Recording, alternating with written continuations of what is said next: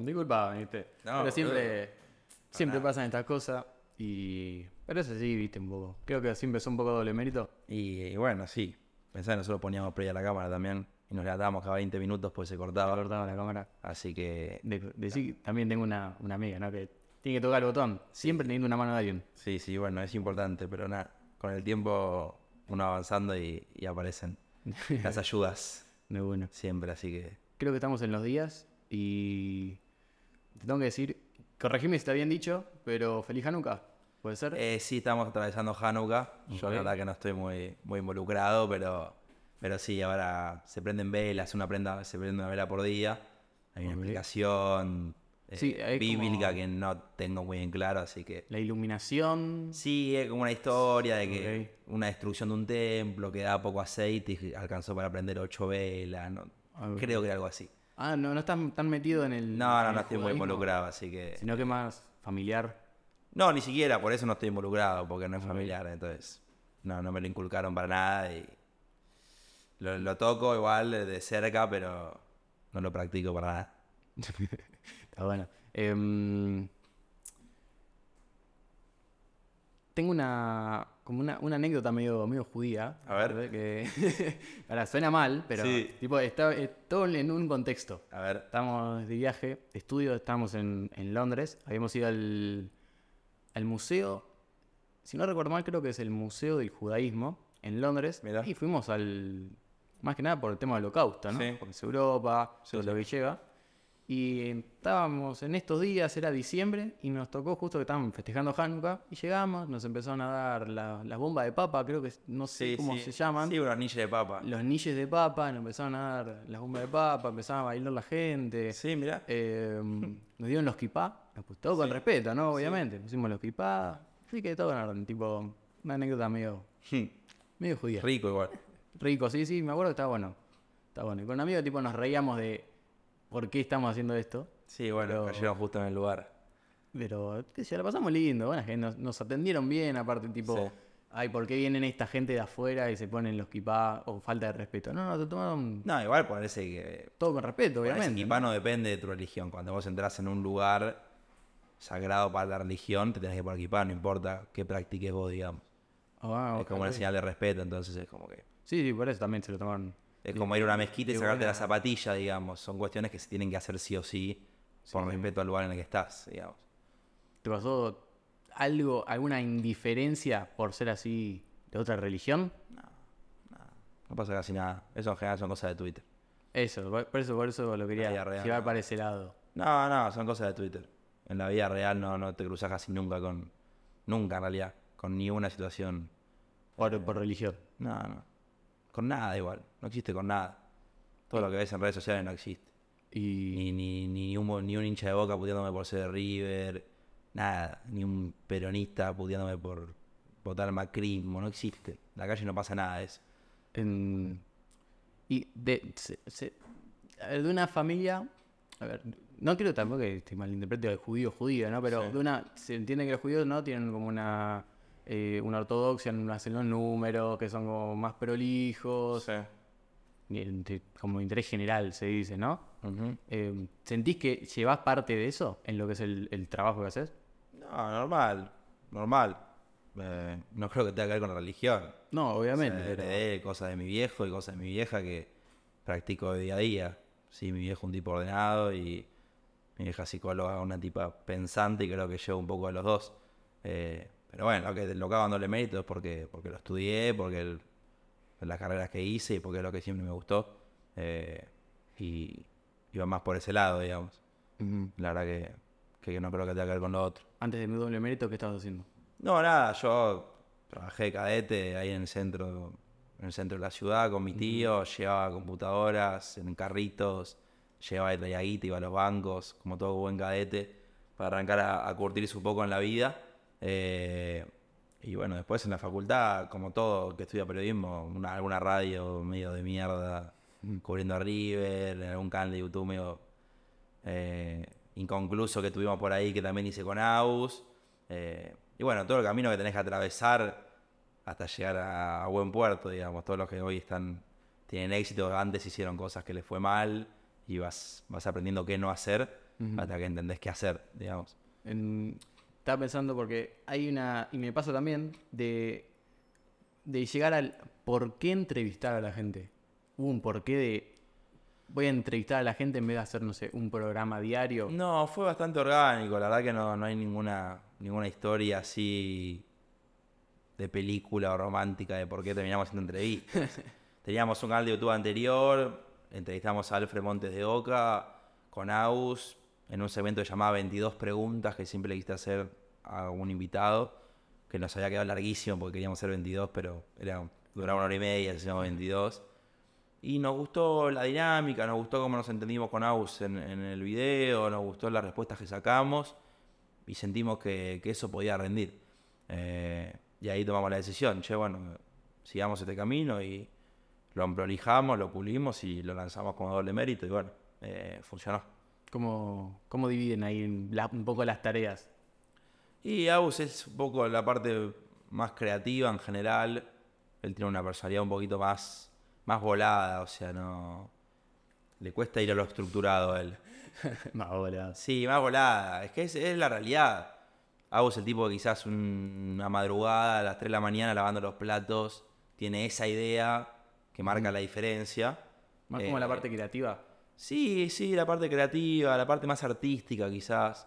Eh, y, y, yo me llevo muy bien con, con sostener estructuras, digamos. O sea, todo lo que vos haces después lo tenés que respaldar con, no sé, con acuerdos comerciales, con, buen vínculo con, determinadas partes, tenés que buscar quién te graba esa entrevista, quién las edite, tenés que estar como en, todo un universo de cosas que en el día a día te requieren bastante trabajo porque tenés que tenerlas, ya casi en una, una especie de pyme, digamos, en la que tenés que responder a gente y demás.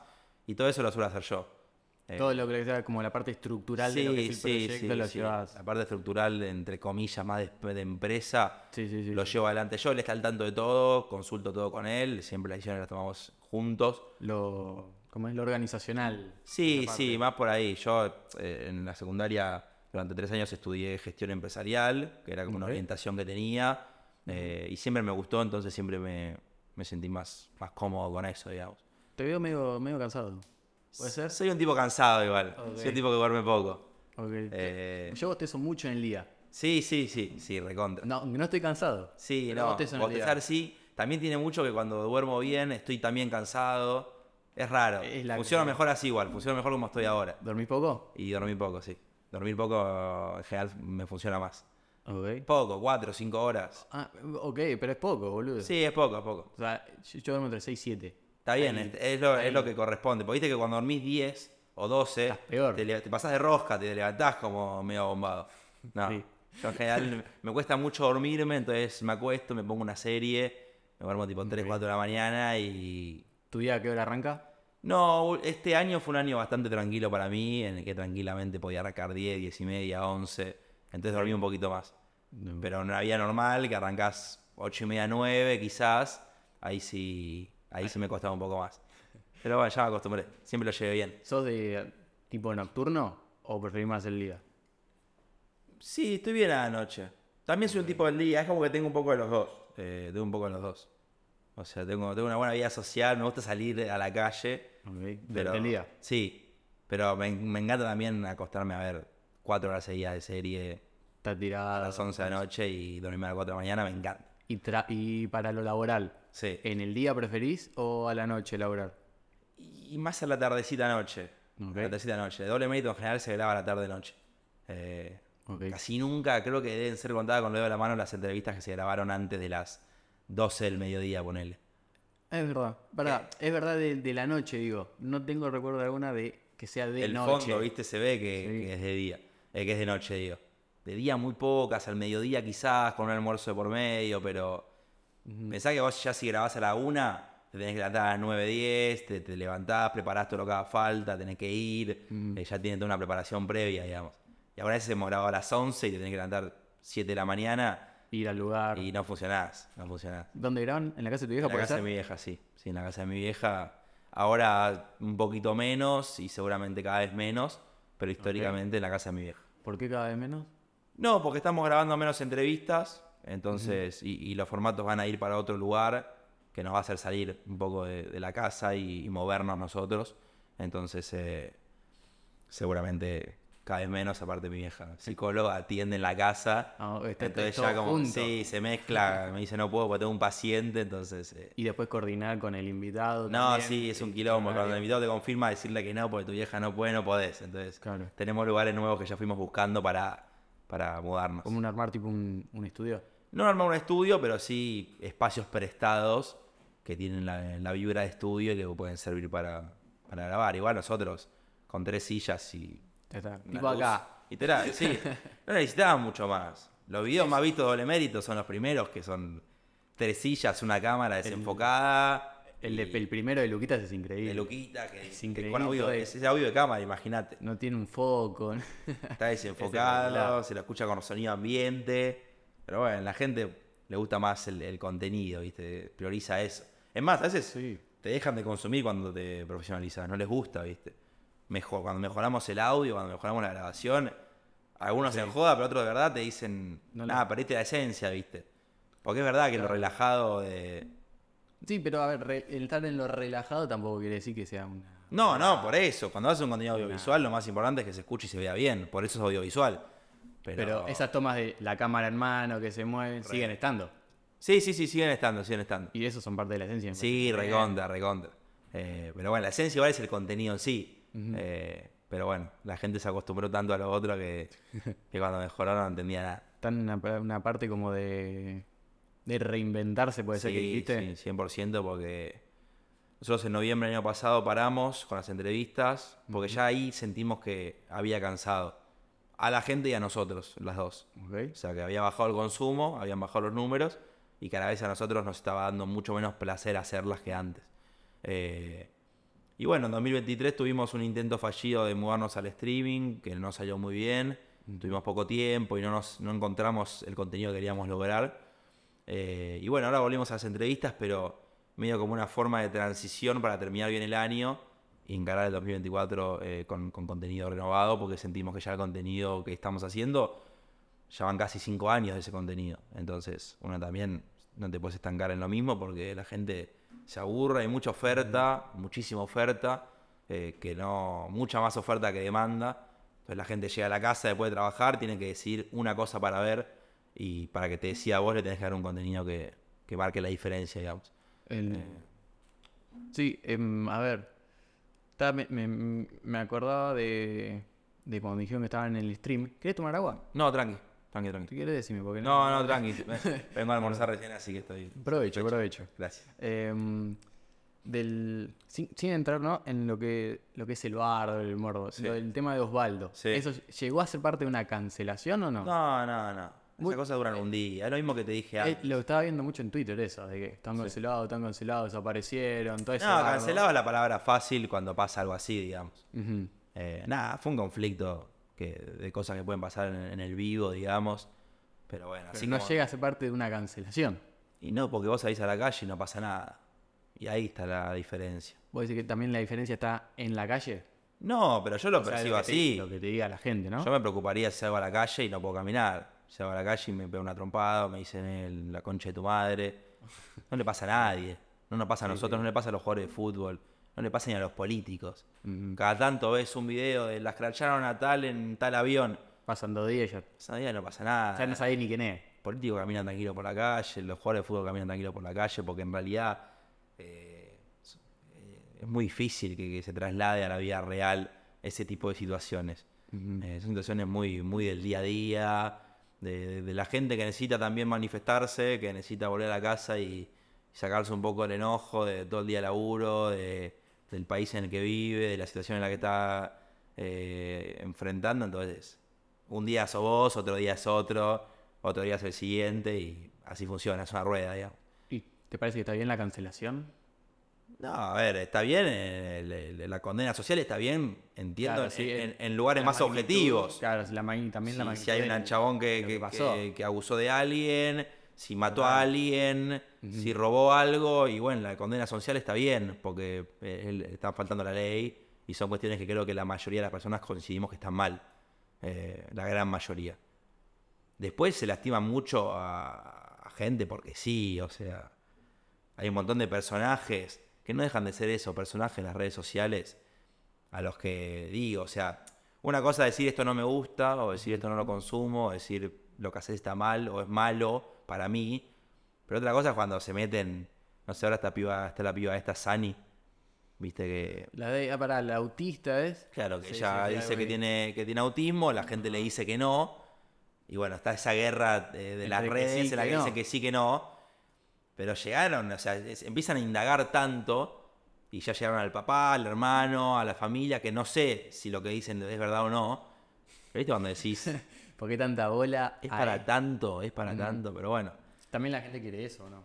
La gente de- quiere de eso y también eso y el yo siempre digo que cuando vos te pones enfrente de una eh, cámara, hacete cargo.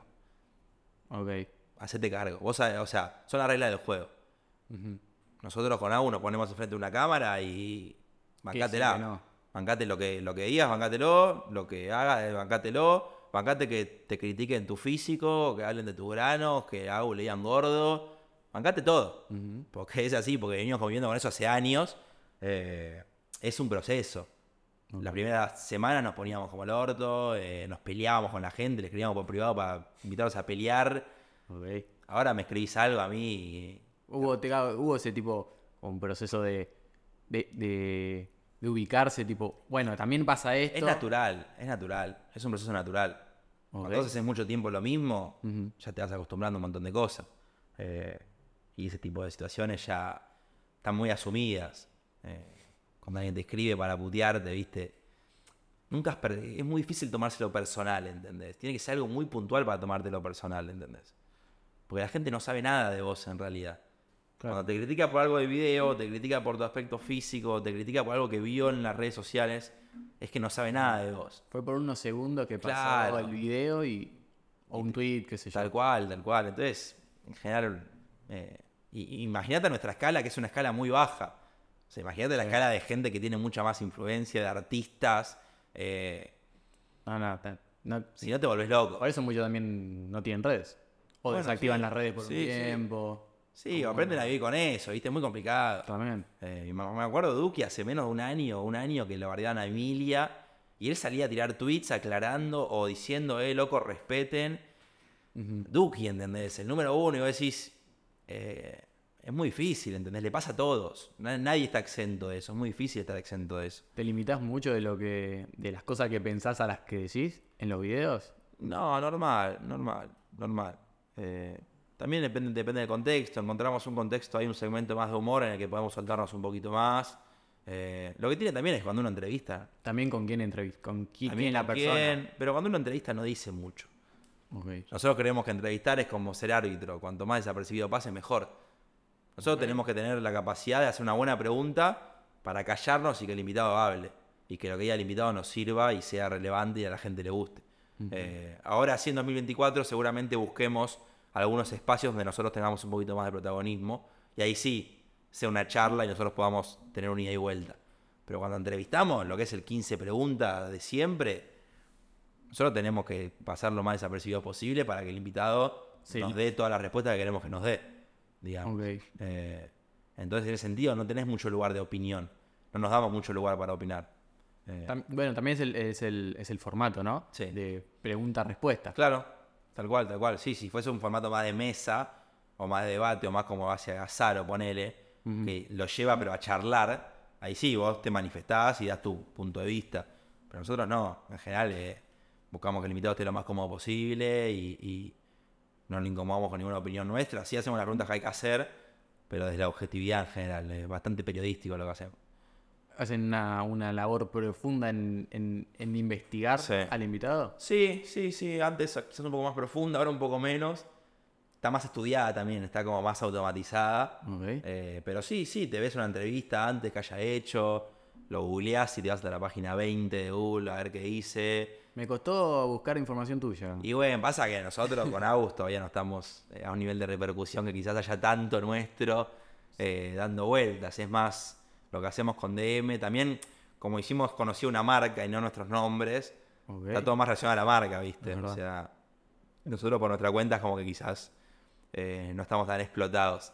Me sirvió mucho igual el, el de las 15 preguntas tuyas. Claro, que me hizo Agus a mí. E- ese me sirvió una banda. Bueno, ese es el video que más podés encontrar eh, un poco de mí en, en profundidad. Porque solo de vos. Después Sí. el resto están los dos. Sí, sí, y por fuera del personaje entrevistador, digamos, porque ahí estábamos más sueltos. eh.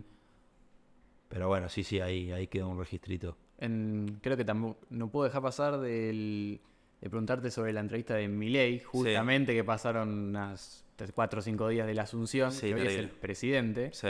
y la nota fue hace dos años. La nota fue en 2021, sí. Cuando él saca el 14% en Capital Federal para ser diputado, pero en las PASO recién. Claro. O sea, ni siquiera había sido electo diputado todavía. Eh, Eran las pasos.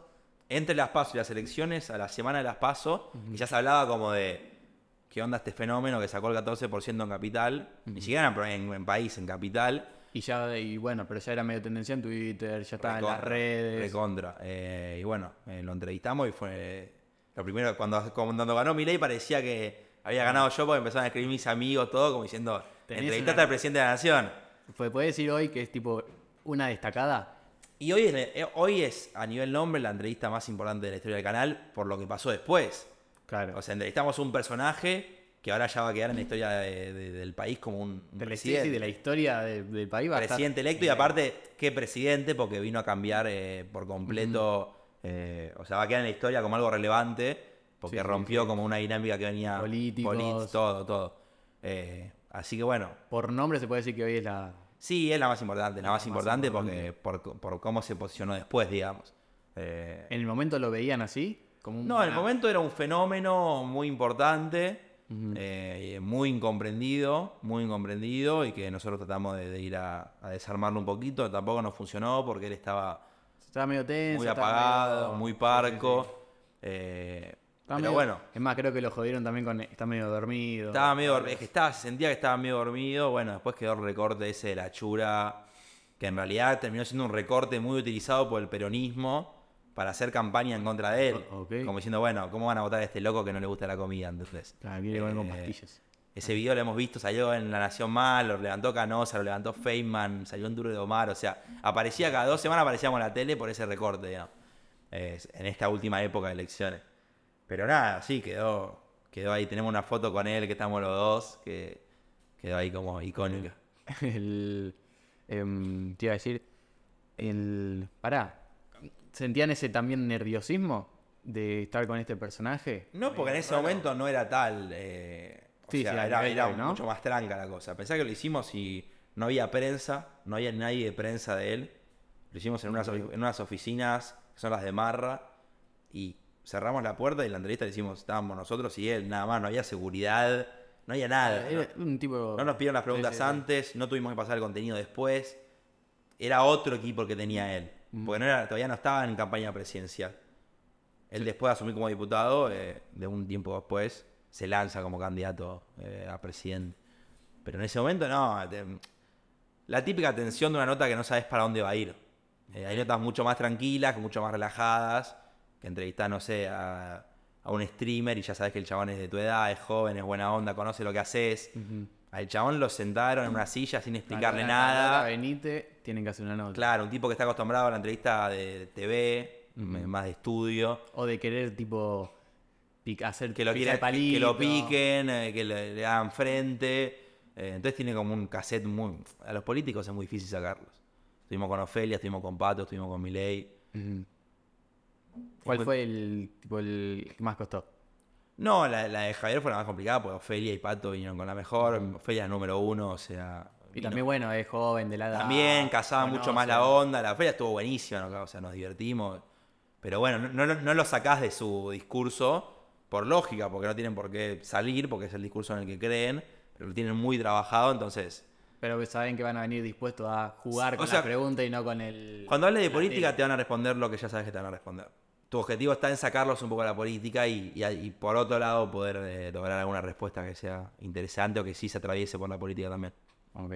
Yo también, a ver, busco con esto un poco Sí. de, de, de- de romper no con la entrevista de así pregunta-respuesta, sino de, Sí. de una charla. Como, a ver, ¿tenés algún consejo? Sí. ¿Un, un consejo? A ver, no siendo de... para, ¿Cuá- para ¿Cuántas no- Hicieron más de 120, ¿puede ser? Y tenemos, sí, porque vamos por la 107, pero el especial de los 100 fueron 10 entrevistas. Ya casi 120, sí. Ok. O sea, un consejo, el consejo que siempre doy cuando me preguntan para crear contenido es eh, justamente ese, crear contenido.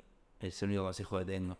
En nuestras experiencias, como te dije, yo tuve mi radio partidaria de mierda, yo escribí para medios digitales de River que no leía nadie. Eh, yo tuve mi canal de YouTube con Agus y con dos compañeros más que no lo veía nadie y que hacíamos cualquier tipo de video, que, hacíamos sketch y después hacíamos una salida a la calle y después hacíamos otra cosa y nada funcionó, pero todo fue un proceso que me ayudó para llegar a lo que hoy es doble mérito, digamos. Eh, y, y en el proceso aprendes un montón de cosas, aprendes eh, no solo a qué hacer y qué no, y qué rinde y qué no, sino eh, a editar, a setear las cámaras, a setear los micrófonos, Sí, sí, aprendes todo. a perder la vergüenza, a, a lidiar con invitados, y después También es también como uno quiere llevar el, el contenido, ¿no? Sí. ¿Para qué, para qué lado, hacia el- qué lado, qué formato. Tal, tal cual. Lo importante es no copiarte directamente de nada, creo yo. O sea, lo mismo que digo siempre, nosotros no inventamos la pólvora, no descubrimos el petróleo, hicimos entrevistas. Entrevistas que existen hace 300 años seguro. Eh, pero no nos, no nos copiamos de nadie, no nos inspiramos en nadie. No es que vimos un formato y Vamos, dijimos, este. es esto.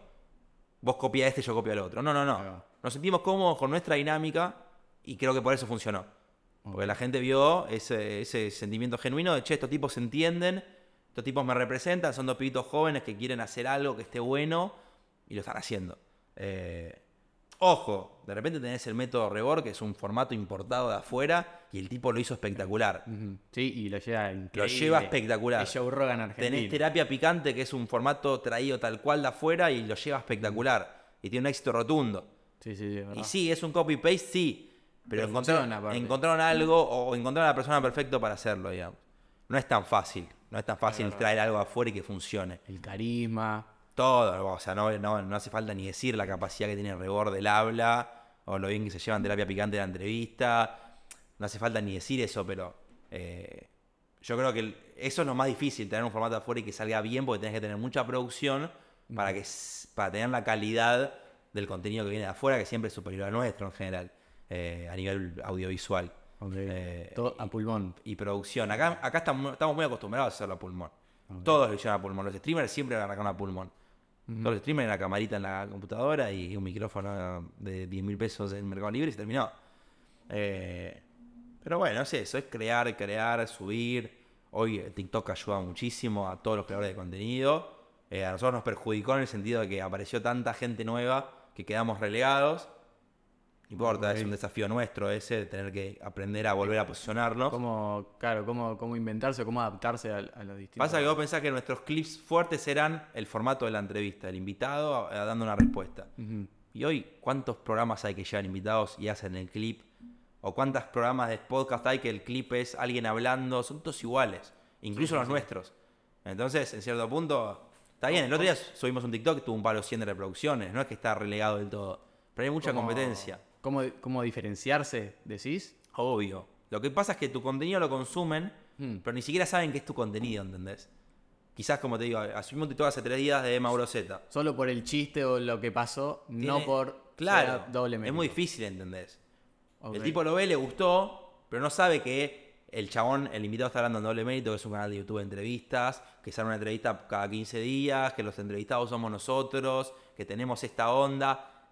Vos estás así, pasó. ves a Mauro Z, te reís, pones like, lo guardás, seguís. Ah, es el chabón de la tele, ponele. Ah, mirá el de la tele, no, mirá, se parece a Massa, like. Sigo, ¿entendés? Pero sí, sí, es verdad. Tiene un palo 100 de reproducciones, ni Mm. en pedo hay un palo 100 de personas que dicen que bueno está doble mérito. Quizás subieron Claro. 500, quizás subieron 1000, que es el 0,5%, ¿entendés? Eh, Entonces, el desafío ahora está en lograr contenido que también nos posicione a nosotros, porque vos tenés que hacer que sea un contenido que llame tanto la atención que digan, che, ¿dónde está pasando esto? ¿Dónde es que estoy? que- ¿Dónde pasan estas cosas? ¿Quiénes son estos pibes que hacen esto? Bueno, Como, bueno, justo hablando como de lo, de lo estructural, busca hacer ese embudo. Sí, literal, literal. Es muy difícil llevar a la gente de una plataforma a la otra. Ok. Eh, es muy difícil eso. Hoy nuestro TikTok tiene 70.000 seguidores. Tenemos, es muy difícil que los clips bajen de 50.000 y 100.000 reproducciones Como te digo, el último tuvo más de un millón, pero el video de Mauro Z en YouTube tiene 5.000 visitas. Claro, la, la diferencia también es de cómo se consume el contenido, ¿no? Es que cambió el, cambió el consumo por completo. Es muy difícil que consuma una entrevista de 40 minutos la gente. Nosotros también estamos soltándole un poco la mano a YouTube en ese sentido. Hay youtubers que la siguen rompiendo, eh, Mauro Albarracín, eh, Mati Botero, Damián Cook, siguen teniendo números espectaculares. sí, Lupita Rodríguez, cualquier cosa que suba a YouTube la explota. eh, pero pero eh, la gente, como te digo, tiene tiempo limitado. Entonces ve eso y no ve lo tuyo, digamos. Es muy difícil lograr que vean lo tuyo y que lo elijan por sobre el resto de las cosas. Entonces, ese es el desafío que tenemos, que lo tuvimos todos los años, ¿eh? No es que es la primera vez que nos pasa. Lo tuvimos todos los años, tuvimos una pandemia en el medio. En 2023 quisimos hacer streaming y no funcionó. Y cada año es, bueno, ¿y ahora qué hacemos? Eh, en 2021 hicimos un par de teatros en vivo, que en ese momento no estaba tan de moda. Y fue, fue, fue furor, rindió muy bien. Pero bueno, ya la- después las cosas van quedando en el, en el tiempo y cada vez más rápido. ¿Por qué decir que la, que la gente no consume una entrevista de una hora? Es que no sé si no consume, porque mucha gente sí consume, la gente consume podcast, la gente se pone en el auto un podcast una hora y lo escucha. eh, pero es lo que te digo, hoy en día está el streaming muy posicionado y vos volvés a tu casa y quizás decís, bueno, me veo, A tal y tal. Tipo me veo el programa de puntual. Luzu que me perdí, me veo el programa de Olga que me perdí, me veo Pan en la mano que me lo perdí. Si tenés más orientación política, me veo Gelatina o me veo Futurock o me veo... Y nada, vos ya a tu casa a 7 de la tarde, te bañás, te cocinás, mientras Qué comés, ves algo y a la noche te querés ir a dormir, ¿entendés? Y también la pre- es prestarle también atención. Porque por ejemplo, esos programas de stream los puedes escuchar de fondo. no- radiales. No, te vas a perder algo. Tal cual. Pero si escuchás, por ejemplo, una entrevista. Bueno, ponele acá. Capaz Sí. que no le casaste el, el flan en dos minutos. uh, Sí. ¿Qué estaban diciendo? Tal cual, eh, la idea del 2024 es tener un contenido para cada cosa. Entonces, lograr contenidos que la gente pueda poner de fondo, que es lo que pasa con los streaming. Yo creo que las 60.000 personas que están viendo, 40, 45.000 o más, están laburando con la ve- ventana de YouTube abierta de fondo y se ríen cada tanto porque escuchan un chiste, pero no tienen que seguir el hilo de la conversación. Claro. Y de repente hay una- un invitado musical, escuchan música, listo. Después hay contenidos más trabajados, como las entrevistas que hicimos siempre, que como decís, si no prestas atención no te va a interesar porque no- te perdés, ¿entendés? Voy a decir que el, el contenido está, está transformándose para ese lado de casi todo personalizado. Sí, pero pasa que cada vez la gente tiene menos atención. O sea, me pasa a mí. O sea, yo me, me pasa a mí que me cuesta horrores manejar y no tener el celular en la mano, que no puedo ver 10 minutos de serie sin poner una pausa y, y ver qué está pasando. No tengo nada para ver, no me escribió nadie. Ok. Pero entro a Twitter, entro a Instagram, de repente estoy 40 Sí, sí. minutos en TikTok y dejé de ver la serie. Digo, ¿por qué no vi 40 minutos de serie? Eso- Pasa que TikTok son 40 minutos de contenidos de 30 segundos. Eso de TikTok es muy peligroso. Es terrible. Me pasa también. Que venga, intento casi ni abrir TikTok, solo como para Sí. subir un clip. Es muy complicado. Pero entras y empezás a pasar, pasar, pasar y. Sí, tengo amigos que me 15, dicen, 20 minutos. No me bajo TikTok porque no quiero ser adicto, pero miro Instagram Reels. Es lo mismo. Es lo mismo. Perdiste. Ojo, me parece que TikTok igual es más fuerte. Pero es lo mismo, tenés en TikTok, algoritmo. Y si no vas a Instagram Reels, y ahora hay YouTube Shorts. Mm. No importa la plataforma en la que estés, te van a enganchar, ¿entendés? Y es muy difícil estar eh, afuera de ese consumo. Te quema la cabeza porque te, porque te volvés una persona ansiosa, porque te cuesta dormir, eh, Sí, te sí. perjudica en el día a día. Eh, es complicado todo ese... Y más nosotros que vivimos de esto y que no solamente lo consumimos, sino que lo producimos, ¿entendés? Ok. Entonces es como que está de los dos lados. Y estás consumiendo y de repente te acordás, "Uy, tengo que subir uno yo, tengo que editarlo, tengo que subtitularlo, tengo que subirlo, a ver cómo rindió a la- hora, cómo rindió a las dos horas, cuántas visitas tiene, por qué no rindió, por qué sí. Si rindió te volvés adicto a las notificaciones. Entonces eh, te come la cabeza, ¿entendés? Es muy complicado. Yo creo que es peligroso igual más para los chicos chicos, no para los grandes. Porque uno Oh. grande ya lo puede medir. Más o menos, sí. Es Sí. verdad, más o menos. O le pones, viste, que está el tiempo en pantalla, le, Tal cual, le tal baja el cual. tiempo en pantalla, bueno, Bueno. hasta acá, no sé, 20 No, minutos pensá del día. Sí, sí, Pero los sí. chicos chicos le comen la cabeza. Tal cual. Pensá que Mucho- a, a mí TikTok me lleva a los 22, 23 años. Hay chicos que tienen 5 años y solamente consumen TikTok, ¿entendés? Sabés que cuando tengan 15, No, es... es eh, nivel de ansiedad, ¿no? No, ni siquiera. Yo ya siento que la gente de 20 años es otra generación. Ok. Yo cuando convivo con gente de del 2000, Mm. ni siquiera, porque 2000 podés tener 23 años hoy, estás más cerca. Digo, no quiero que suene como soberbio, soy un tipo grande. No, al contrario, me sorprende un montón, me pone mal decir. En no puedo creer que en diferencia, 5 años de claro. diferencia siento otra generación. O, o sea, otra cabeza por completo. ¿Cuánto tenés? Yo tengo 26. ¿26? Pensé que era más chico, boludo. Recién cumplidos igual, hace un, mes, gracias. Pero sí, sí, 26. Sí, era más chico. Sí, Ah, ya estamos, estamos más cerca de los 30 y nosotros, estamos más cerca de esa generación. Ok. Eh, Yo pensé que igual tenía 22, 23. tengo, tengo cara más de niño, sí, sí, me lo suelen decir. Está- ¿Te gusta eso o no? Eh, Es lo mismo, no me crece la barba, entonces por defecto eh, Sos cara- parece con más cara de joven. niño. Sí, parece más joven. Eh, habías. Dijiste que ya no eras tan, tan fanático de River Sí, después de la final del, del- del- en Japón. sí. ¿Qué se dio que ya no sos tan fanático? Porque pusiste otras cosas por delante. Sí, yo creo que vas aprendiendo a que no podés cederle a, a 11 desconocidos tanta Tu importancia vida, en tu vida, ¿entendés? No podés cederle Sí. tanta relevancia. Cuando vas creciendo, cuando te mudas solo, cuando tenés para un alquiler, cuando aprendés lo que es el trabajo y tenés tu propio proyecto y tenés que cuidarlo y No le puedo dar. no puedo estar más de, no puedo estar eh, el lunes triste por algo que no depende de mí, ¿entendés? Ok, ¿Te Como mucho, mucho antes? Y sí, antes era toda la semana. Antes era toda la semana. Ok. Eh, era toda la semana previa y toda la semana posterior. Un River Boca no comía, ese día no comía, o sea, era, era, era mucho. Ahora me encanta ir a la cancha, me fascina ir a la cancha con mi viejo. eh, y llego hasta ahí. Claro, pero no es ir a, ir a matar o morir. No, es voy a la disfrutar voy a la partido. tranquilo, en el partido me pongo loco, eh, me encanta vivirlo ahí, quiero ganar, eh, odio al rival y salgo ahí y me como una pizza, se terminó. Y fue a comer una pizza con el rival. Sí, no, se terminó, se terminó. Ok. Eh, no tiene más lugar que ese. No estoy viendo los partidos, las semis ahora que perdió River por penales, no los vi directamente. Tenía otro compromiso. Me, me despegué bastante, viste, de- de lo que es el, el del fútbol. fútbol. Sí, sí. Me agarra a ratos. Me suele gustar más River cuando le da mal. Tengo como ese sentido de pertenencia de hincha de en la mala mucho más. Y cuando le da mal me involucro un poquito más porque, porque me, me, me ceba. Eh, pero bueno, River, por más que digan que está mal, no está mal. Salió campeón hace unos meses. eh, llegó a la semis de este torneo. La gente está un poco peleada con el DT, pero hay mucho dramatismo alrededor de. Yo nunca fui tampoco un tipo muy futbolero. Sí. Capaz que sí más de chico, pero de chico chico. Sí. Yo no sé, tipo de 10 años ya como. Chupaba un huevo. Sí. Y, y me sigue. A ver, soy de boca, pero no es que mato y muero también por boca. O sea, Sí. Si hay un partido importante lo veo, pero no, no todos los domingos no lo veo tampoco. Claro. Pero no te voy a decir que la selección, no, obvio. Sí. Llorás. Sí, obvio. Pero- Pero, encontrás otras prioridades, ¿viste? Eso es. tenés de repente un domingo y decís, ¿voy a estar todo el domingo encerrado acá alrededor de este partido que dura dos horas o voy a salir a la calle? Voy a Hay gente que, que se mata, boludo. No, no, hay gente sí. que se mata. No, no, hay mucho fanatismo y justo en este país mucho más. Y lo entiendo porque lo viví Ok. un montón a flor de piel hasta hace no mucho. Ahora estoy más tranquilo. Está bien, lo tengo tatuado en la espalda, lo voy a tener siempre tatuado y, y no me arrepiento. Eh, pero bueno, lo veo de otro lugar ahora. El, el, el partido en Japón fue ese como punto de casi de Y, quiebre. y las semis del Mundial de Clubes en Japón fueron cuando me di cuenta que mirá, no, eh, ojo, mira qué viaje, boludo. no güey, que, que fue ese el problema. Era un viajazo con, con mucha, mucho esfuerzo económico por parte de mi viejo y de repente darme cuenta que si perdíamos las semis y no jugábamos con el Barcelona, fui al pedo a Japón y, y- y sí, boludo. Fui al Y- pedo a Japón, pará. Sí, y sí, boludo, porque vos decís, vine a ver River Barcelona y de Ajá. repente estoy acá, van a perder estos tipos contra el Sanfrecce Hiroshima y yo me tengo que cortar las pelotas, ¿entendés? Claro. Y después de eso dije, yo nunca más puedo poner tanto peso en algo que no dependa de mí. Eh, Después sí, me fui, me fui a Lima a ver la final, pero fue otra- encaré el viaje de otra manera. Sí. Me fui con mi viejo a Lima, lo disfrutamos. el- la final era el día de cumple de mi viejo, terminó el partido.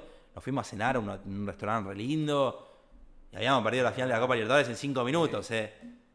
Y al otro día me levanté y seguí con mi vida. Pasé por, por ahí y nos volvimos, se terminó. Eh, porque si no, te volvés loco, ¿viste? ¿Sos exigente en, en- en tu vida? Sí, un montón, un montón. Y tengo mucho esta cuestión de, de querer tener todo bajo control, lo más Ok. posible. Y también tiene un poco, porque creo que por ahí se me da un poco el alfatismo por el fútbol también. Si esto no depende de mí, yo no puedo hacer nada. A mí me gustan las cosas en las que yo puedo influir. A mí me gustan las cosas en las que yo puedo decir, yo hice esto y por, por eso hubo un resultado. Dep- dependió de mí, ¿entendés? Eso es lo que te da más placer. O de repente agarrás y decís, soy, River es campeón. Yo no hice nada. Si yo iba a la cancha o no, no le importaba a nadie. Si yo lo veía en mi sillón de mi casa o no, no le importaba a nadie. El que jugó fue otro, el que metió el gol fue otro. Yo no tengo nada de protagonismo acá, ¿entendés? Es es interesante verlo de ese lado, de Sí, obvio. en lo que yo puedo influir o no. Claro, sí. Si, si vos tenés peso sobre algo, cuando subimos un video de mérito y lo ven 100.000 personas, Te duele. No, pará. O sea, el que no puede influir te duele. no es que me duele, pero pierdo interés. Ok. Pierdo interés. O sea, no me siento representado tanto. Mm. No empatizo tanto, quizás. Yo subo un video y lo ven 500 personas y es mi video, ¿entendés? Es mi edición, es mi contenido, yo lo planifiqué, yo lo produje, yo digo con AUS, pero doble mérito. Sí, sí, sí, sí. Eh, y de ahí encontrarse mucho más placer en esas cosas, digamos. Eh, también puede ir por ahí un poco la, la pérdida del fanatismo en, en el fútbol. Fue también así por. Ya pasar casi a lo laboral. ¿Eras chico? Cuando fue la final. No, cuando fui a Japón tenía 18. Ok. 18, por ahí. Sí, fue justo ahí el momento en que terminé la secundaria y entré, entré a la vida adulta. Porque, porque también me, me doy cuenta, ¿no? De Sí. muchas prioridades que tengo ahora, Sí. de ese clic, de lo, lo laboral. ¿no? Obvio. Sí, sí, sí. Te querés ganar guita, querés comprar tu cosa, querés ir solo. eh, y ya te empiezan a importar. Tu día a día, la cabeza lo ocupa otra cosa. También cuando sos más joven, estás en la secundaria, tenés que estudiar, estás al pedo todo el día. eh, y sí, estás todo el día consumiendo, eh, consumir los programas de la semana, que es a él todo el equipo. Porque tenés que llenar tu cabeza con algo también. Eh, yo creo que después lo vas perdiendo un poco. ¿Eres buen alumno? No, Ok. no, pero era muy, No me lo esperaba. era muy capaz. O sea, es como que era selectivo, digamos. No, no era buen alumno igual. Nunca me gustó estudiar y nunca... ¿Te llevas materias? Me lle- me- no muchas, no muchas, porque como, como tenía la capacidad en el punto en el que entendía que ya había que dejar de joder, dejaba de joder. Siempre me fue muy mal en matemática, lo cual es raro porque soy muy bueno con los números, muy, muy bueno con los números. Pero bueno, en matemática no son números, ¿viste? Cuando te ponen a hacer cosas que nunca en tu vida vas a aplicar. Sí, sí. Y también que no te lo expliquen bien. Sí, pero digo, eh, los, los números que sirven en tu vida diaria de la mayoría de las personas se la suma, la resta, la división, la multiplicación y se terminó.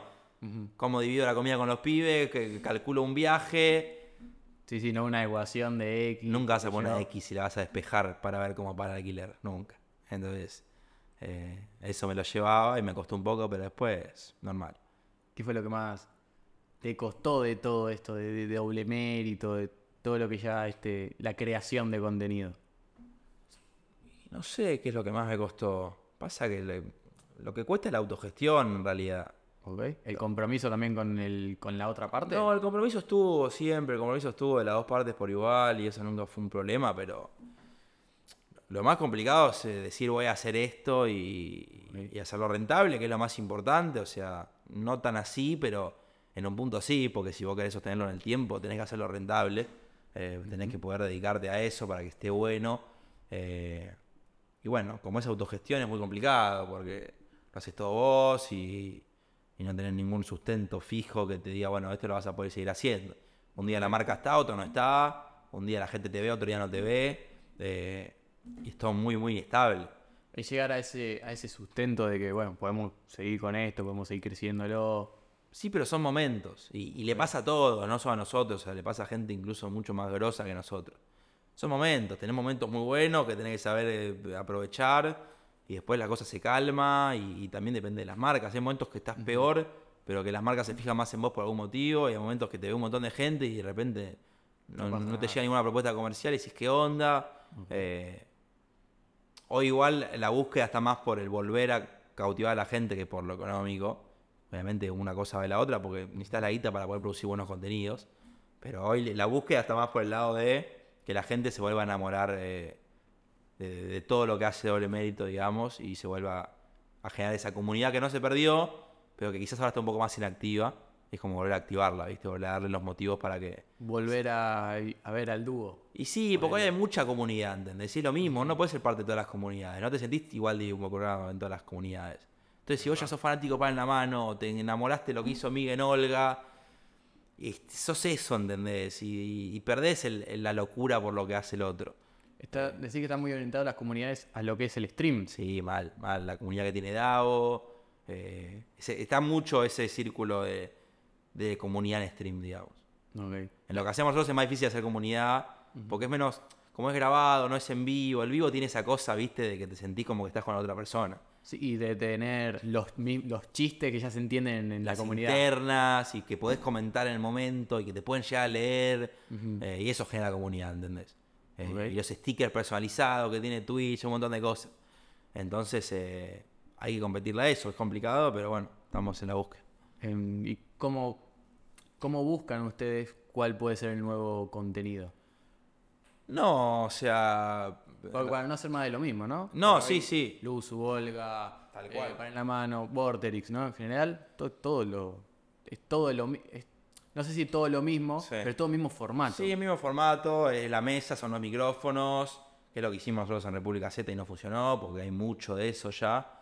Eh, y bueno, la búsqueda está por ese lado también, o sea, es muy difícil entender algo nuevo que va a funcionar, o sea, decir esto es nuevo y va a funcionar de cero, algo completamente disruptivo, es muy difícil. Eh, lo- nuestra búsqueda en general es formatos que entendemos que funcionan, que funcionan acá, que funcionan en el exterior y que no están acá, que acá funcionaron y no están más quizás. Hay muchos formatos que eran buenísimos y por algún motivo que uno desconoce dejaron de, de existir y uno lo puede retomar de otra manera, encontrarle como una vuelta para que sea más propio. Eh, y es eso, es mirar, es acordarse. Che, yo antes veía esto y me encantaba, quizás podemos retomar algo por ahí, eh, ver qué rubros apuntar también. Pasa mucho también que el tema de contenido siempre.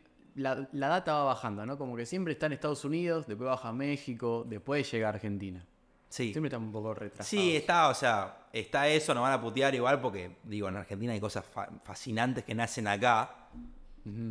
Es verdad que los formatos pueden ser un poco ya eh, usados afuera.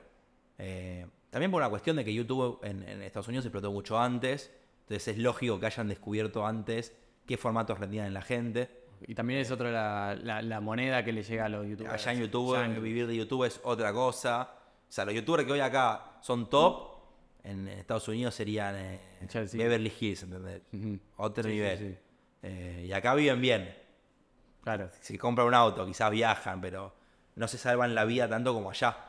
Creo que lo dijo Mufasa una vez que el quinto escalón, si hubiese sido en Nueva York, él sería multimillonario, ¿entendés? Ok. Eh, pero bueno, nada, es esa la búsqueda. Es decir, eh, recopilando información que uno va viendo de cosas que entiende que pueden estar buenas y, y buscar la vuelta. Eh, una de las entrevistas me parece que, que más notoria y vos destacás mucho es la de Piti. Sí, al Piti. ¿Qué significa para vos las pastillas? Nada, y las pastillas a mí me las presentó un amigo, parece que me, que me drogaba, ¿no? Pero no, la pastilla del abuelo. Las pastillas me las presentó. No, un amigo. sí, sí, la frase es terrible. Me la presentó un amigo, Tommy, que es mi mejor amigo, hace muchísimo tiempo. Cuando tenía 16 años, 15, 16 años, me llevó a un recital. Después me presentó un disco nuevo que habían sacado, me llevó a un recital. Me encantó y a partir de ahí fue eh, mi, Tu mi conexión playlist de fondo durante toda la vida, digamos. Ok. Eh, es, es la música que suena en mi vida, digamos. Y bueno, nada, me fui enamorando de, ese- de esa banda, de, de- de la forma que tiene el Piti de, yo digo, de recitar las canciones, no las canta. Eh, y bueno, empecé a ir a, a ver mucho, fue mi primer recital que fui solo, porque sentía la necesidad de ir solo a, a disfrutarlo yo solo, digamos, ese nivel de fanatismo.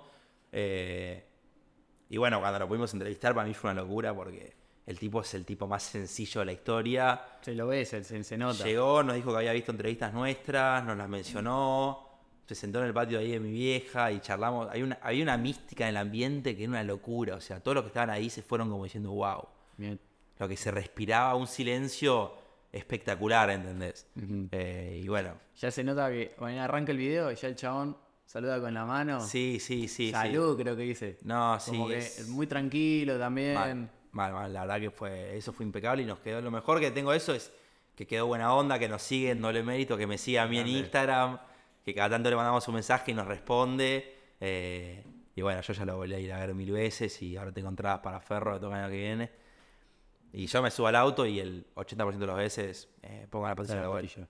Y suena, y suena de fondo. Así que nada, esa nota fue una de las más lindas para hacer. La- ¿Cuáles fueron, decís, fueron las mejores? Porque tam- tampoco esa, por las que vi, no me las vi todas, Sí. pero por las que vi se nota que es, es distinta, pero no es de las más. No, no, más es más de visitas. nicho quizás. Porque no tiene tantas visitas, es más, infravalorada, se podría decir. Sí, obvio, esa, la de Mufasa, la del, Mufasa es el creador de Quinto Ujú. con, con Alejo. También es una entrevista, de la más larga que hicimos con la historia de Doble Mérito, duró casi dos horas, porque no podíamos parar de hablar porque fue espectacular. También gente que transpira como una mística alrededor suyo, que te va llevando y de repente te diste cuenta que te metiste en su mundo el tiempo. Terrible. Eh, pero bueno, cada una tiene sus cosas, ¿viste? O sea, la de Luquita y la de Robert son de las más divertidas que hicimos. Eh, hace poco la de Toto Kirchner también es divertidísima. Eh, después estas son entrevistas con más mística. Después, bueno, la entrevista de Miley, que sí es la más relevante a nivel historia, la de Elo. Podcast, cuando fuimos a la casa de Elo. Podcast a grabar. Fue una experiencia, son experiencias diferentes, ¿viste? Y eso también está bueno. Son desafíos diferentes. Cuando está muy cómodo, se vuelve medio aburrido a veces. Eh, la de. Cuando dijiste la de Toto, eh, sos muy rápido para los chistes. Me di Sí, cuenta de eso. sí, sos bueno. muy rápido para los chistes. Sí, sí, sí, vi- vivimos de esa manera. Yo tengo con Agus un grupo de amigos que son dos más y es insoportable hablar con nosotros. No se puede hablar con nosotros. Que todo joda. Es todo joda. Ok. Es todo joda, es todo doble sentido. Todo lo que vos digas lo vamos a llevar para otro lado. Cualquier palabra que vos digas vamos a encontrar un otro significado. Con Toto, en esos segmentos me solté. Ahora dentro de poco sale una entrevista nueva también de humor. Y también que él se pueda soltar de esa forma. También, sí, sí. Bueno, nosotros cuando vemos lo que hacen en Olga, que Miguel lo está haciendo mucho, eso de los juegos de palabras y demás, decimos, la puta madre, nosotros hacemos esto hace cinco años en los asados. Ok. Eh, pero bueno, sí, sí. eh, Nos reímos mucho con eso, nos divertimos mucho. Eh, hay un chiste que me pareció excelente. ¿Cuál? El de. Todo está diciendo, creo que un accidente. un Parque de atracciones de unas tazas. Sí, en- Y vos decís, subió la Subió la taza. taza de- es- sí. Encima del toque. es que lo- te, juro que yo le digo a los pibes, es como hacer sudoku, ¿viste? Ok. Trabajamos la mente todo el tiempo, porque es encontrar el doble sentido todo el tiempo, ¿entendés? O sea, Encima juegan con ese. Se quedan esperando a ver si el otro que responde. Sí, sí, sí, sí, sí, sí.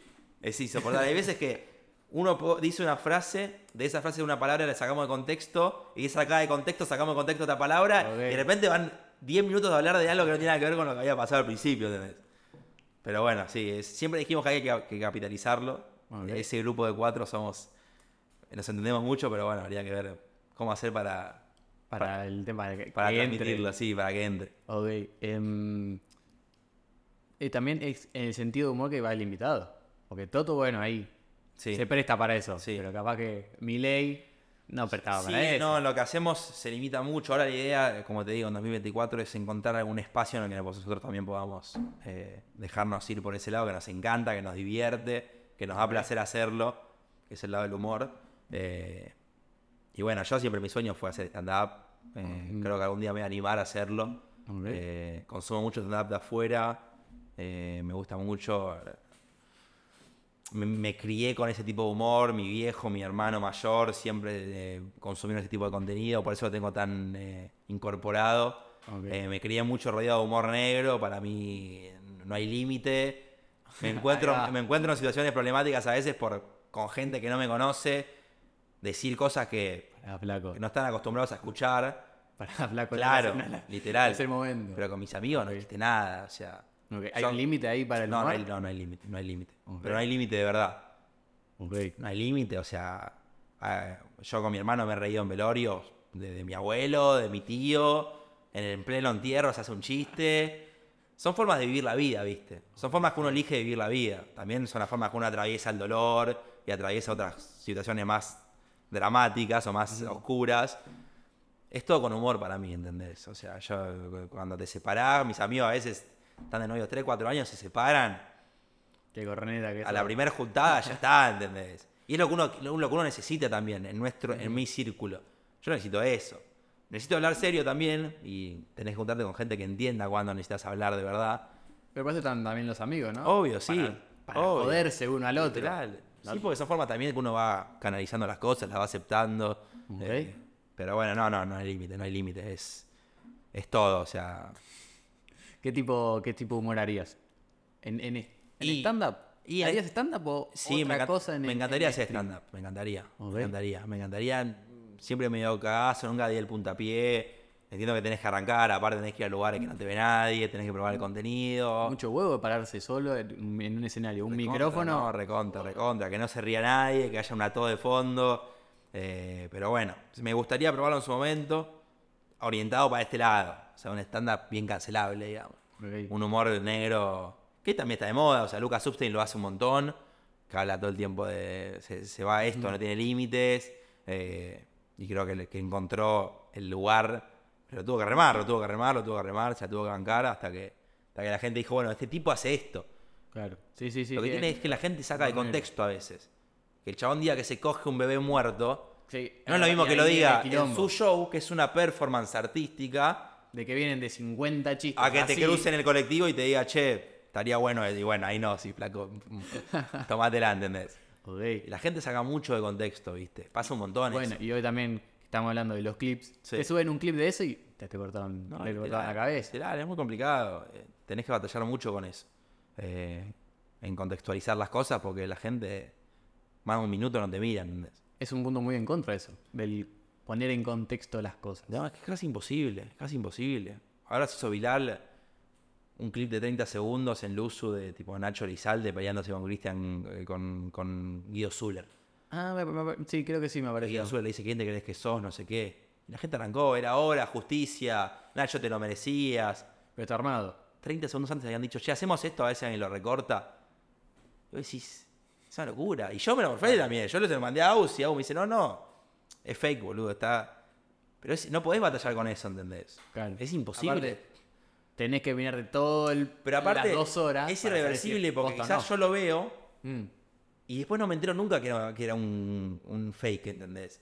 Y yo de acá a dos años tengo la percepción de que ese tipo es un pelotudo porque se peleó con el otro. Y era todo mentira, Claro, ¿entendés? te quedas, mirá Entonces- acordás cuando lo barrió tal, tal, tal. También es una locura, porque si yo estoy laburando, haciendo contenido, rompiéndome el orto para que la gente le guste, para pelearla, y si una persona te quiso sacar de contexto y lo hizo bien, perdiste, ¿entendés? Ya está. Sí.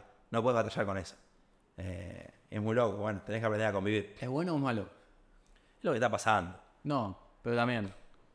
Digo por el tema de viralización. Sí. Porque, eh, sí, capaz que no está bueno lo del clip, pero también te suma Sí, visitas. te suma llegada, pero bueno. Hay que ver si es verdad que cualquier publicidad es buena. Eh, ese publicidad, aunque sea mala. Hay que ver, hay que ver. Porque uno también tiene búsquedas a veces. Y vos decís, yo quiero que me conozcan por esto, y de repente te conocen por otra cosa que no tiene nada que ver con lo que vos estás haciendo. Y quedas marcado como el de. Y queda tal marcado clip. como eso, ¿entendés?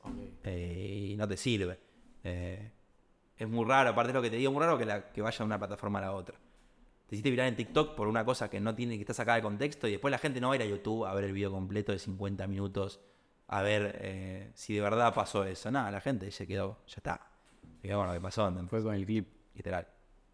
¿Se hace mucho contenido para clips? ¿Vos decís? en recontra, stream. recontra. No, no armado hablando de la cámara, ¿no? Sí, Preparar solo Sí, para que se Sí, genere recontra. la viralización. Sí, recontra, recontra. No solo que se provoca, sino que uno cuando está en ese, en ese ambiente piensa la vida en clips, ¿entendés? Cuando hacíamos el programa en vivo, yo en el momento que estaba pasando decía, este es el recorte. En, en vivo, o sea, ves a la persona en, en ver- en vertical ya, ¿entendés? Eh, es muy loco eso, pero sí, sí. Sí, porque funciona así. También es como uno distribuye su, su material, ¿no? Obvio, sí, pero funciona así, no hay vuelta, o sea. eh, es lo que está pasando y tenés que adaptarte y tenés que pensarlo de esa manera. Eh, si no, si no te vas a quedar en el camino. Se viene el 2024 con, con stream. Eh, seguramente haya un contenido en vivo. No sé si llamarlo como stream, no sé si va a ser el formato de stream del programa. Queremos encontrarle la vuelta. No, no formato tipo radio. Queremos encontrarle la vuelta. Porque si no, vamos a fracasar de vuelta por, por- O sea, cuando entramos a República Z no quisimos hacer lo mismo que todos. No pudimos hacer nada diferente. Todo lo que teníamos pensado a nivel producción no se pudo hacer. Y terminamos estando cómodos en la mesa. Pero es lo que te digo, es lo mismo, Es que, lo mismo. es lo mismo que hacían todos. ¿Por qué te voy a ver a vos en una mesa con invitados si ya lo hace Luzu, ya lo hace Olga, ya lo hace Pan en la mano? Cada uno a su estilo, cada uno apuntando a un público diferente, pero ya lo hacen. Pero y también están posicionados, ¿no? Están posicionados, con nombres mucho más fuertes, con estructura mucho más fuerte, con una buena capacidad de producción. Porque digo, mía arrancó, pero no arrancó de cero. Arrancó con un estudio a la concha de su madre, Sí, sí, sí. con Bueno, también la carrera que tiene. la carrera que ¿no? tiene, los, el, el panel que se armó. Mm, Eh, entonces, eh, no, no le ganás a eso. Eh, ok. Y bueno, sí, queremos hacer algo en vivo. O sea, pensaría algo más en vivo que de streaming. Estamos pensando en un contenido que salga en vivo. Hay que ver qué. Yo le- igual el streaming claro, decía en vivo, no por tipo. No, radio. sí, sí.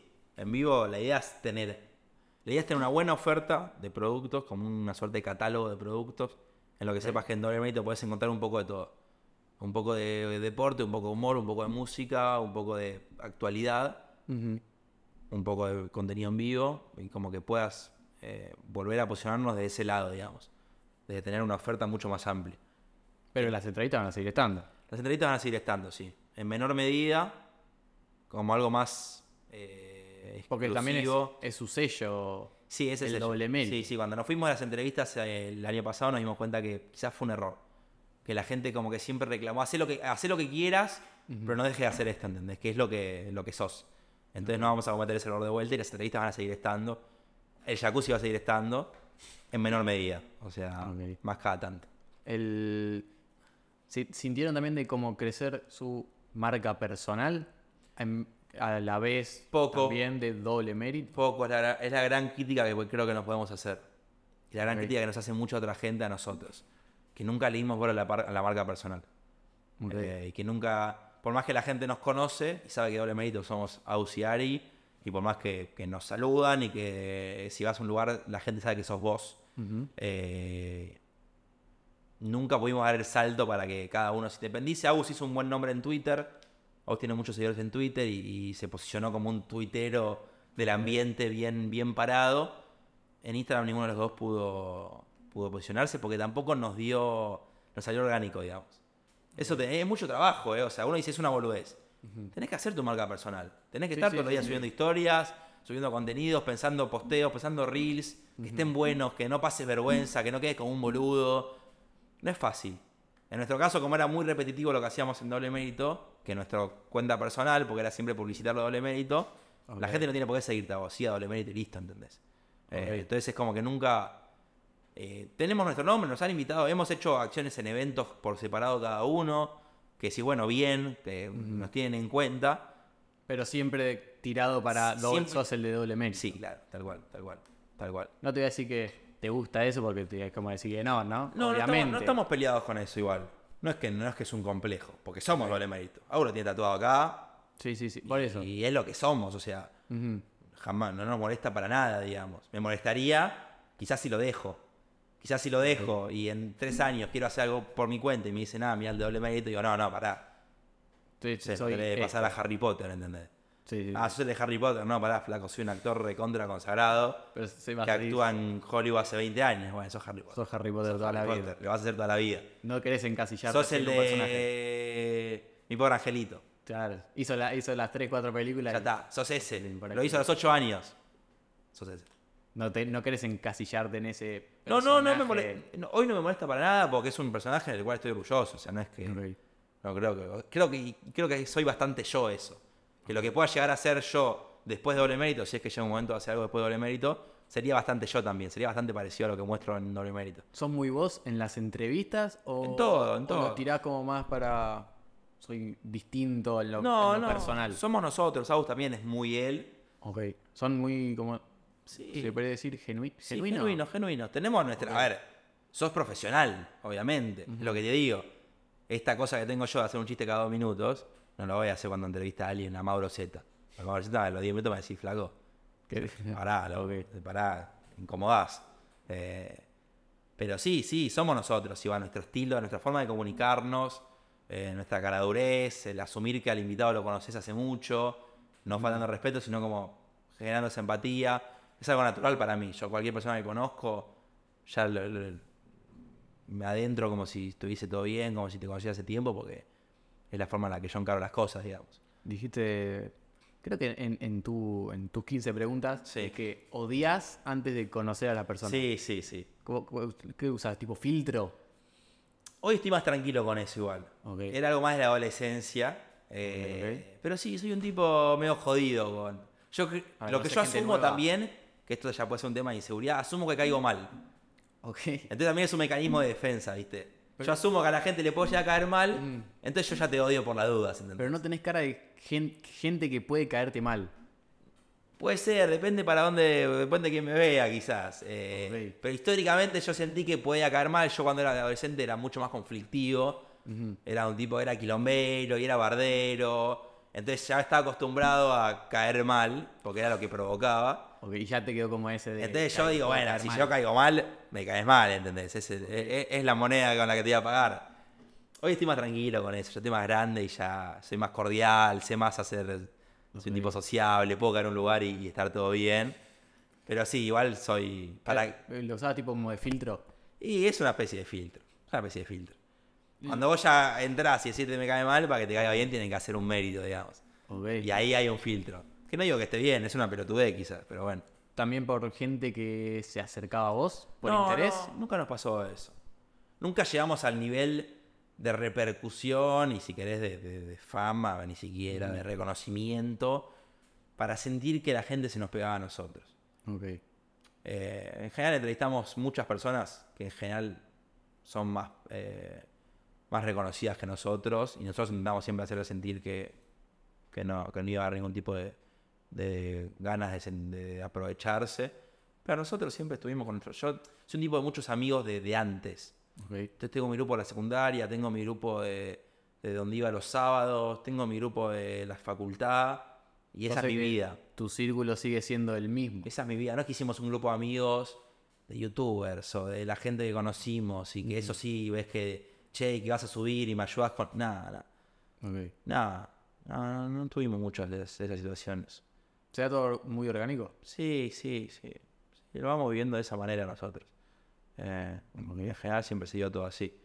Eh, con sus altibajos, obviamente, pero eh, siempre fue bastante tranquilo y nos rodeamos mucho de nuestra gente. En la, en la selección de, de- de- de invitados, ¿no? Ya por ahí grabaron dos o tres notas, ya tienen grabadas. Sí. ¿Tienen elegido cuál sale primero por tal motivo? Sí, tratamos de alternar. Ok. Si este tuvo que ver con la política, metamos un segmento de humor. Si hicimos un futbolista, vayamos con un músico. Ese es el, el- el- Como para no decir, Sí. no sé, dos, tres fu- futbolistas. Como nunca quisimos encasillarnos en nada, la gente nos tiene muy vinculadas al fútbol y la verdad que las entrevistas de fútbol son las menos, por más que somos dos personas futboleras Porque, ah, ¿por qué y hablamos de fútbol con todos, no somos un programa de fútbol, ¿entendés? ¿Por qué sí que la gente los encasilló en el fútbol? Yo creo que por eso, hablar de fútbol. Porque arrancamos en Twitter, que es un espacio muy futbolero, porque somos dos tipos muy futboleros y porque cualquier entrevista que hicimos siempre se atravesó por el fútbol. Entrevistemos a quien entrevistemos, siempre en algún momento se habló de fútbol. Bueno, parece interesante, bueno, parece que en un país como Argentina es relevante saber qué opina cualquier persona del fútbol, ¿entendés? Eh, entonces creo que por eso se nos encasilló bastante. Y también el- en, el hablar salen cosas de fútbol. Obvio, obvio, sí, sí. sí, sí. Como que bien, uh, que bien paraste la pelota. Sí, es muy común, es muy común. Eh, pero bueno, la verdad que la idea es no encasillarnos en nada, ¿viste? ¿Algún, ¿Algún invitado le, le pidió plata? No, no, no, no pasa eso, es muy raro. Muy raro. Una sola vez nos pidieron plata eh, un artista, pero ni siquiera él. eh, Viste, a veces te cruzás. A veces no sabes nunca si, es el, si el manager consulta las cosas que hace, si la prensa consulta. Ni siquiera nos pidieron plata, nos dijeron que, che, mirá que el contenido él no lo hace gratis. Y yo le dije, bueno, ¿cuánto? Y me dijo, no, igual no tiene tiempo. Medio como que tiraron ahí a ver qué onda y... ¿Esa entrevista se dio? No, no, no, no, no lo hicimos, no lo hicimos. Eh, pero después, casi imposible que te pidan plata. Nadie pide plata, o sea, ni Messi pide plata para una entrevista, para mí. Te la da si quiere. Te la Claro. Es muy raro que te pidan guita. Es más común que alguien menos conocido te pida guita porque la necesita. Ok. Que alguien más conocido que no necesita la plata no se va a manchar. Le da la entrevista al que quiere y listo. Se termina. ¿Tienen al- algo así medio raro que les haya pasado con algún invitado? No, no. La verdad que no. Eh, lo peor que te puede pasar es que te cancelen, que tengas todo listo y te cancelen. Ok. Eh, lo más divertido fue lo de Goncho, lo de Goncho Banzas, que se olvidó la nota Eh. y estaba en vivo en stream. Y lo llamamos y atendió en vivo en stream. Y dijo, no, boludo, soy un pelotudo. Y salió volando y vino, ¿entendés? Como algo, como lo más divertido, así de, de cosas de la nota. Pero después, nada, cosas que te pasan. Vas a entrevistar a un jugador de fútbol y te dicen, no, está haciendo yoga, ahora viene y nos hace esperar dos horas y media. ¿no? Oh, Pero bueno. bueno, ahí la tenemos que hacer. son gajes del oficio, yo qué sé. La mayoría salió demasiado bien, no nos podemos quejar. Ok. So, ¿Te, te pones nervioso antes de arrancar la, Nada, ya no. la entrevista? Ya no. Ok. Las primeras. Las primeras eh, y después ya no. ¿Entras en confianza rápido? Sí, sí, a esta altura sí. A esta altura ya, ya rápidamente eh, logramos generar el clima como para que cuando arranque la entrevista casi que ni se den cuenta que arrancó. Muchas veces te preguntan, ¿ya arrancó? Sí, sí, ya estamos la sesión de vuelto grabando, ¿entendés? Ok. Eh, está ese código como para lograr que, que el invitado no se dé cuenta. ¿Tenés tipo un, como un ritual? No, no. Tipo, no me tengo que acomodar No, acá, esto no. acá. No, tenemos nuestros. eh, Cada uno va siempre al mismo lado, cada uno tiene su tabla con su nombre y lo respetamos. Pero sí son detalles mínimos. Nada más. Nada más. Me da mucha curiosidad el tema de los tics. Sí. Eh, ¿Cómo, o sea, lo habías dicho que era de que es hereditario, que es de Sí. tu viejo?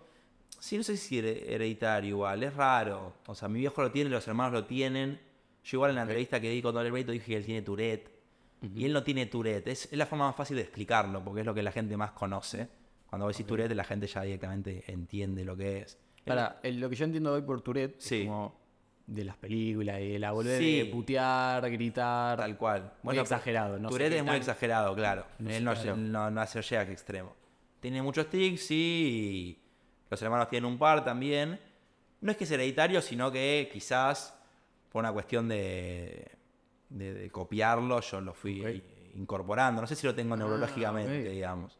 No lo sé, no, no me lo hice ver nunca en realidad. De hecho, sí, me hice una, hace poco una resonancia de cerebro en la que no salió como que tenga algo neurológico, ¿viste? Eso figura como algo neurológico, el tema de los tics. Es algo neurológico, sí. Es algo que no, no se puede curar, digamos. Ella tomó medicamentos todo y no lo puedo curar nunca. No hay tratamiento para eso. Eh, y en mi caso, sí, yo cuando estoy más tranquilo, menos cansado, estoy más relajado. Y cuando estoy más tenso, o estoy cansado, o estoy mucho tiempo grabando y las luces y las cámaras se potencian, digamos. Eh, pero bueno, es, es más una cosa de imitación que tuve yo con él, que de chico lo veo y me da intriga que otra cosa. ¿Te, te, te, te- te- afectan algo en el día a día? No, a esta altura no. Hay momentos que son molestos. O sea, te afecta cuando te molesta a vos, digamos. Momentos que te agarra y que no puedes parar y te incomoda porque decís, basta, quiero parar, ¿entendés? Pero después no, en el día a día no, no te cambia nada. Todo normal. Una vida 100% normal. Pero, por ejemplo, ¿qué, cuál- ¿cuáles son los tics más relevantes? No, de los ojos, a veces cuando me canso aprieto mucho los ojos, Ujú. mover los hombros un poco, quizás. No, no es mucho más que eso. ¿Te, te ponen medio... ¿Te da cosa hablar de eso o no? No, no, no, para nada. No, no, lo tengo asumido. Aparte, pensá que conviví toda mi vida con que la gente lo mire mucho a mi viejo. Hoy también. O sea, mi viejo se mueve mucho, a veces tiene la, la mano puesta acá. Te das cuenta cuando lo, cuando lo cruzás o si vas a comer en un restaurante, ponele. Y yo de chiquito veía que la gente lo miraba fijo, ¿entendés? Fijo. Claro. Hoy de grande yo estoy más guapo, entonces cuando lo miran, miro yo a los ojos como diciendo que mirás, ¿entendés? Pero de chico era como, ¿qué carajo? ¿Qué está pasando? ¿entendés? Porque todos te están mirando a vos. Era lo normal, en- era, es lo normal. No, sí, sí. Vos lo llevabas como... Para mi vida era rutinario Claro. y para la gente no. Eh, pero bueno, nada, ya. O sea, mi viejo hizo una vida normal, tuvo tres hijos, siempre trabajó, manejó. Yo- no sé, Da risa como le decís, boludo. cogió, no sé, hizo todo lo que hace una persona normal, boludo. Durmió, ¿entendés? Claro. No hizo nada, no, le prohibió hacer nada de nada. Mi viejo es maratonista. Corrió Claro, 15 sí, sí. maratones de 42 kilómetros. No le afecta completamente nada. O sea, hizo todo lo que quiso hacer. Eh, así que no, no, no es- no es limitante para nada. Eh, ¿Tuvieron bardo por lo que dijo algún invitado? Nosotros no. El bardo lo tiene el invitado en general. Claro. Eh, ok. Nosotros no. Muy ¿Pasó? No, cuando haces, no- nosotros en general cuando hacemos notas políticas, a, a propósito sacamos a alguien de derecha y a alguien de izquierda, digamos. Uno atrás del otro. Para que hicimos no a Pato tilden. Burrich hicimos a Ofelia, ponele. Claro. Como para equilibrar un poco, que no nos tiren a nosotros de nada, que igual lo pueden hacer lo mismo. A veces te pueden decir, vos le das espacio a, ¿entendés? Ok. Cuando hicimos el podcast, por ejemplo, y se mueve, vos le estás dando espacio a un tipo que promueve la pornografía, ponele. Entonces vos sos cómplice, vos sos culpable, Por darle el espacio. por darle el espacio. Que es lo mismo que hablábamos con Mauro Zeta, que le decíamos, él entrevistaba a criminales, y me decía, sí, hay gente que me dice, ¿cómo le vas a dar cámara a un criminal? Pero le decía, yo a su vez estoy mostrando lo que pasa atrás de algo que existe, estoy ayudando a la gente a entender cómo funciona la mente de los criminales para poder prevenir. Eh, y bueno, en nuestro caso es lo mismo, somos, somos periodistas, somos entrevistadores, estamos dando una plataforma y estamos buscando eh, sacarle la mayor cantidad de jugo a una persona que nos parece relevante. Eh, También buscar eso, ¿no? De lo, lo interesante re- de lo que es la persona en sí, ¿no? Re, o sea, a ver, entrevistar a un tipo que fue rabino y que hacía un podcast normal y de repente llevó a minas a hablar de porno en su casa y que ahora hace videos de triple X y que el chabón dice yo me amo a mí mismo, eh, lo que más me gusta soy yo. Es interesante. Si no ves un, un- un Sí, sí, contenido sí. periodístico ahí, no lo ves en ningún lado, ¿entendés? O sea, es muy interesante.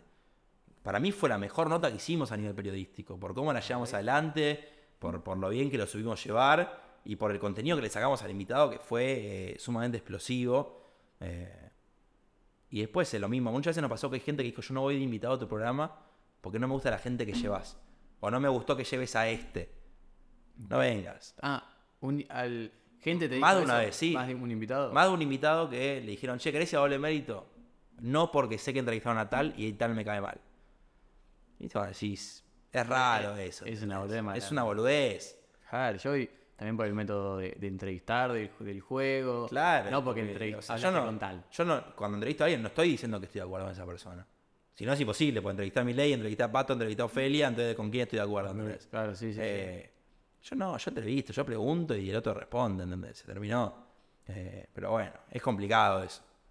Eh, en este punto ya no hay nada que hacer. Igual, si uno quiere venir porque a vos te ofendió que entrevistas a alguien, lo lamento. Tienen más, más sí que no cuando invitan a la. la- la- a la- a Históricamente no, históricamente es más no que sí.